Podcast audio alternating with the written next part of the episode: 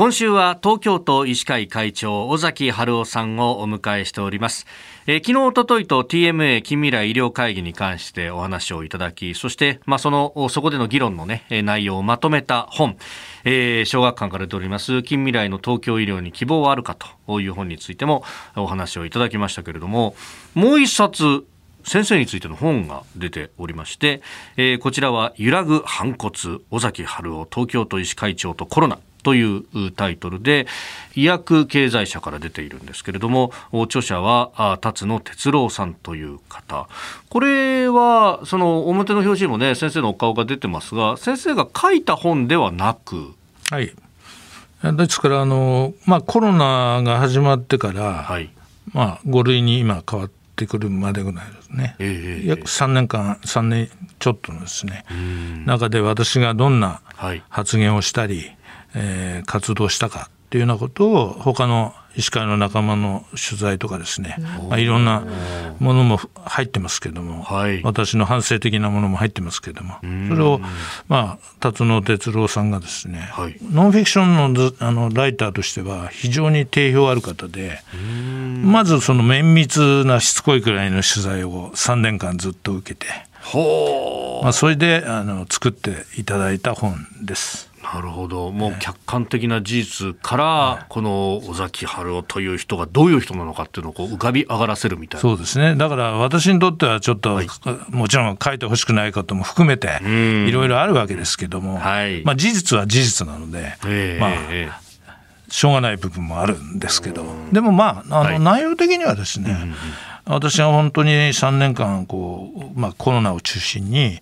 東京都医師会の中でいろいろ活動してきたことがよく書かれてると。うん。まあ、これを読むと、どうしてこういうそういう活動をいろいろやってきたのかっていうことが、まあ、分かっていただけるような内容になってますので、まあ、そういう意味ではあの多くの人にですねぜひ読んでいただきたいと思ってます。まあ、どのような方に読んでもらいたいですか？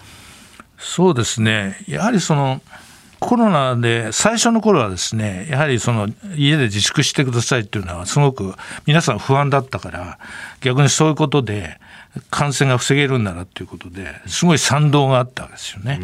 ところがだんだんだんだんやっぱり経済が苦しくなったり飲食店なんかいろんな被害を受けてくるとやっぱり医師会がそういうね感染を守ることばっかり言ってますからやはり今度はだんだん反発が来る。それからワクチンのことについてもいろいろそういう。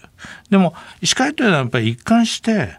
患者さんを守る都民を守る立場感染からですね病気からそういう立場の団体ですから、うん、経済を守る団体ではないので、うん。はい、だからそれを一貫して主張してきた。それに対して、まあ、後半はいろんな批判もありましたけども、まあ、そういうことも含めてですねやっぱり医師会ってこういうことでそこにぶれないで取り組んでるっていうことをですね、ぜひ多くの人に分かっていただきたいと思いますね。本来であれば本当にそこで衝突する利害を調整するのは政治の役目であってこれお医者さんの役目じゃなかったはずなんですよ、そうなんですだから本来は医師会がやることはこれはもうこれでいいんです、うん、でも経済官がやるべきことはまた違います、うん、だからその間のこれ感染症って必ずそうなんですね、はい、感染対策と経済対策は相反するものになりやすいんです、うん、だからそこを調整するのはやはり政府とか、そっちの役割ですね。そうでしたよね。になのにこう動かないってところもあるからその経済団体と一緒になって攻めを出したりとかそうなんです。されてましたよね、ええ、決してこうぶつかり合うだけのもんじゃないんだよって話をね。そうです。だからそこをやはりこれからですね、うん、感染症対策もしっかりした専門組織を作って、はい、そしてきちっと国政府がね主導して、医師会はこういうことをやれ、うん、経済界はこういうことをやれということを調整しながらやっていかないとまた今度と同じようなことをね、うん、コロナと同じようなことを起こしてはいけないと思ってます。うん